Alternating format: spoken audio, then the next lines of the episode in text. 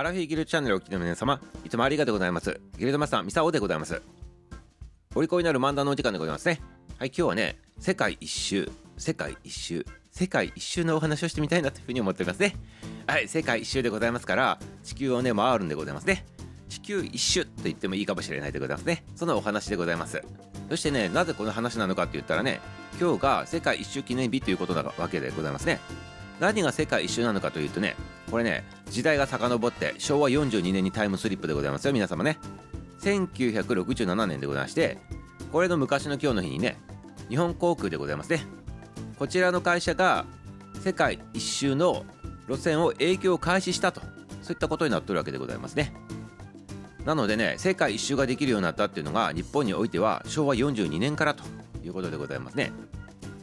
でこれね何をもって世界一周のね航路がねあのこう営業したかって言ったら日本の飛行機のみでそのね会社さんがね世界一周路線というそういった意味でございますね。ということでございましてイメージとしては一つの飛行機が飛んでって世界一周回ってくるみたいなイメージあるかもしれないでございますけどまあそうではなくてね日本の飛行機のみによる路線が確保されたとそういったことなんでございますね。なのでこの当時ねあのこう一方方向でぐるぐるって回っとったんじゃなくて西回りと東回りに分かれとってね雇ったということでございます。でも今日はその西回りのね航路があの子誕生したということなわけでございますね。じゃあ東回りいつなのかって言ったらこれ次の日だと言われておりますね。なのでまあ今日と明日によってこう世界一周が確立されたと。そういったわけでございます。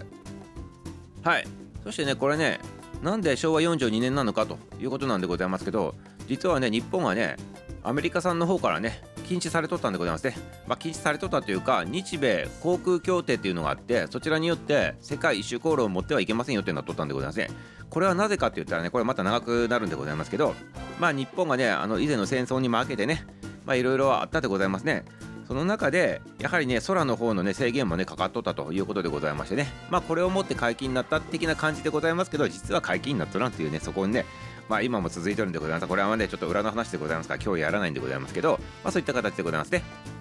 そしてこの記念すべき西回りの一便でございましたけど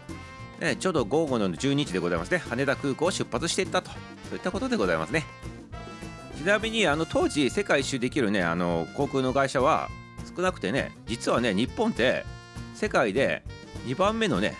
この世界一周のねあの航路をね確立したということでございますね。制限されとってそれでも2番目に早かったということでございましてじゃあ1番目どこなのかって言ったらねこれねイギリス産でございますね。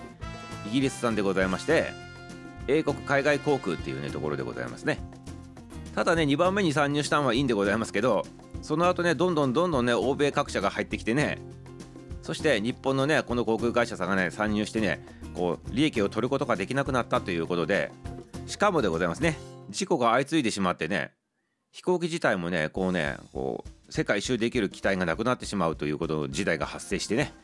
そして日本航空さんがね大西洋路線がね運休となってね世界一周路線というのがねなくなったということなんでございますね。だから片側しかないっていうことは世界一周じゃないということなんでねここで終了したということで約5年の営業だったということでございますね。まあ営業だったっていうのはこれ世界一周路線のっていうことでございますよ。ね。ということで世界一周一周って言えたのが5年間経ったということでございます。はいいかがでございましたか？世界一周のお話でございましてまあ、日本ではねあの世界一周航路がなくなったというんでございますけど乗り継ぎ乗り継ぎ乗り継ぎとかしていくとね全然いけるということでございますからね。皆様心配しないでくださいませ。ね世界一周地球一周してくださいませということでね。はいあのこのね状況が収まったらね自由自在にねこう皆様ね海外の方に飛び立たれる方もおられると思うでございますからね。はい。